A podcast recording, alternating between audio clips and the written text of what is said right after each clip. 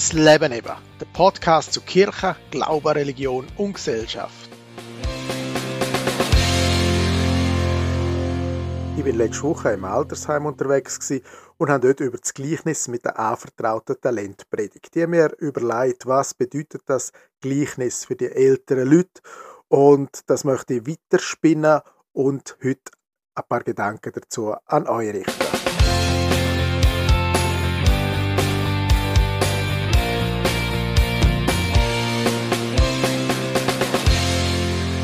Schön sind wir wieder beim Podcast dabei. Letzte Woche haben wir uns ja Gedanken über den Tod und über das Sterben gemacht. Heute möchten wir wieder voll ins Leben zurückkehren. Und ich habe da so einen Satz notiert am Anfang. Und zwar heißt der Satz, so etwas darf nie mehr passieren. Der Satz habt ihr sicher auch schon gehört. Mir ist der Satz ganz tief einbrennt und zwar vor allem während der Zeit, wo ich Zivildienst gemacht habe. Ich bin damals bei der Organisation NCBI Schweiz gewesen. Das ist ein Verein, wo sich gegen den Abbau von Vorteilen, Rassismus und Diskriminierung jeglicher Art einsetzt. Und wir haben dort ganz verschiedene Projekte gemacht. Und in dieser Zeit ist mir auch bewusst worden, was wirklich für Gräueltaten im Zweiten Weltkrieg passiert sind.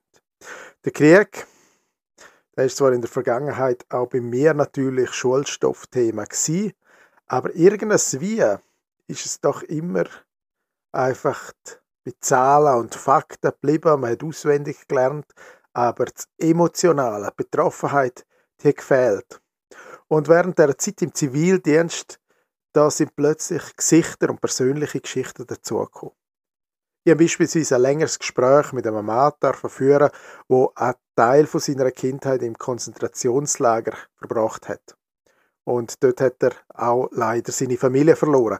Er hat mir von seinen Erinnerungen, von seinen Gefühlen erzählt und auch wie der Glaube ihn prägt hat. So ein Gespräch vergisst man nicht mehr und nimmt das mit in seinem Herzen.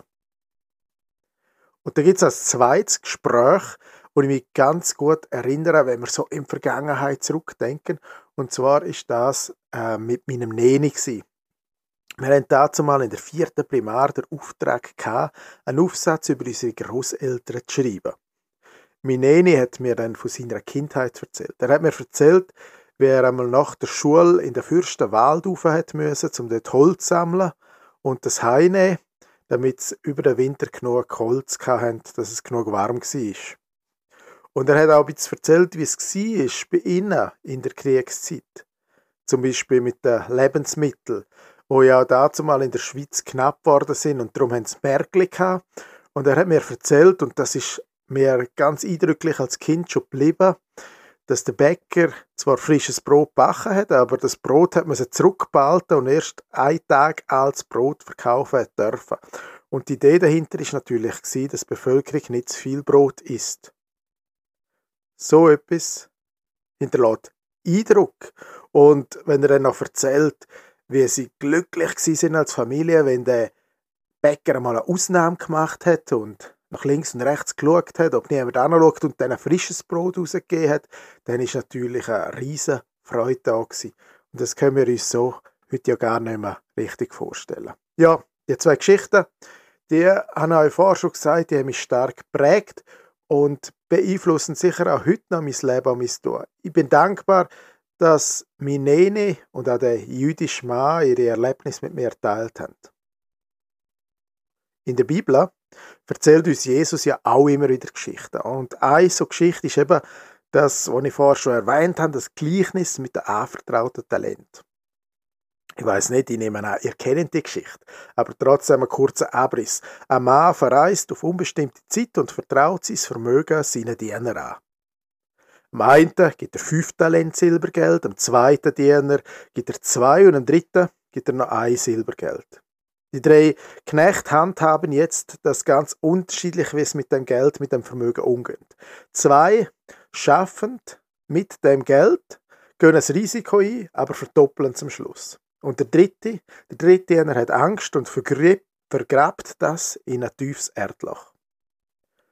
Und nach unbestimmter Zeit kommt dann der Herr zurück und die drei Männer müssen Rechenschaft gegenüber ihm abgeben. Und der Mann freut sich natürlich riesig über den Erfolg, den die ersten zwei Diener hatten. Die haben ja das Vermögen verdoppelt. Und dann kommt der dritte Diener und der sagt, ich habe Angst und ich weiß, du bist ein strenger Diener, ich habe das vergraben und so hast du ganz sicher jetzt wieder dein Geld. Da ist es zurück.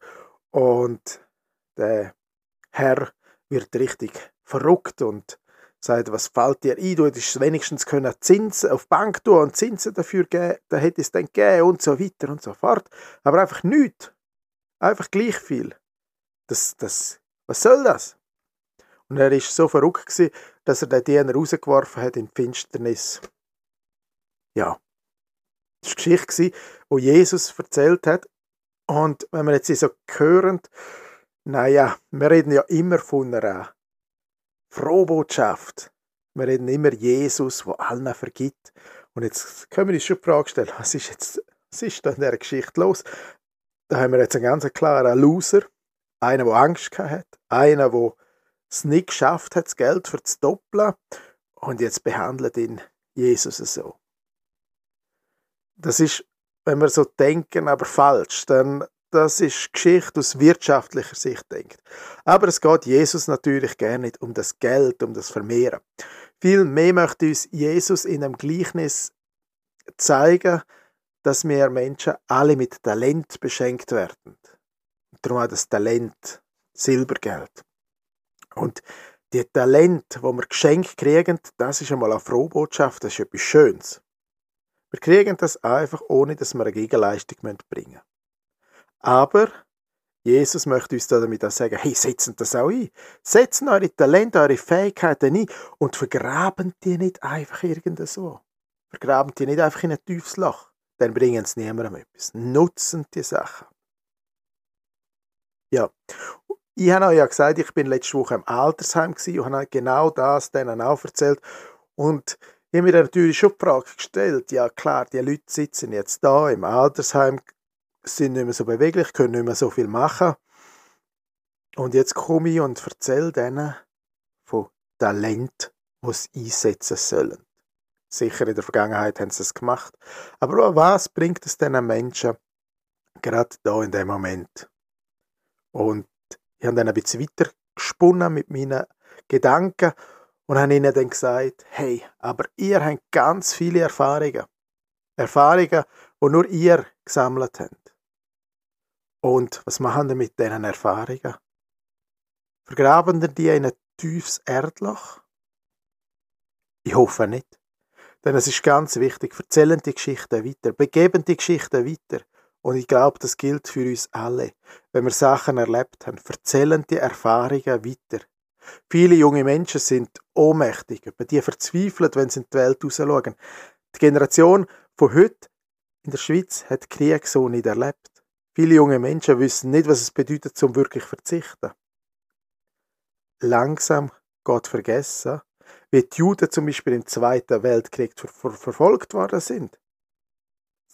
Die Schüler hören das zwar in der Schule, aber es bleibt bei emotionslosen Fakten. Und so kann es passieren, dass Geschichte vergessen geht und eben sich plötzlich wiederholt. Ich bin davon überzeugt, dass in jedem von euch unglaubliche Schätze von Lebenserfahrungen und persönlichen Geschichten stecken. Das ist ein Geschenk.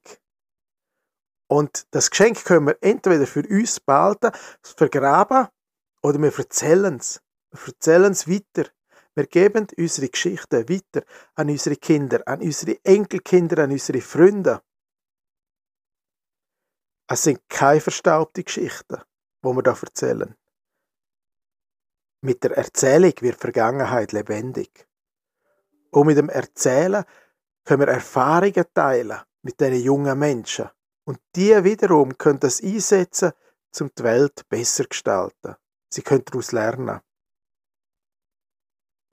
Und so, dass man eben am Schluss sagen könnte, so etwas darf nie mehr passieren. Und vor allem, so etwas wird nicht mehr, so etwas wird nicht mehr passieren. Denn wir werden es nicht vergessen. Wir werden dafür Sorge tragen.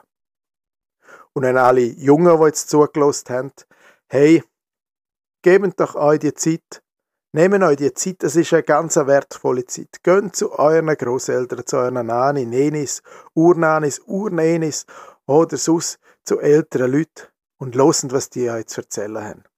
Sie erzählen aus ihrer Vergangenheit. Die Vergangenheit ist anders gewesen, aber wir können ganz, ganz viel aus dieser Vergangenheit lernen. Ich wünsche euch allen ganz eine schöne Woche. Viel Spaß beim Zuhören und beim Lernen. Auf Wiederhören und Püti Gott.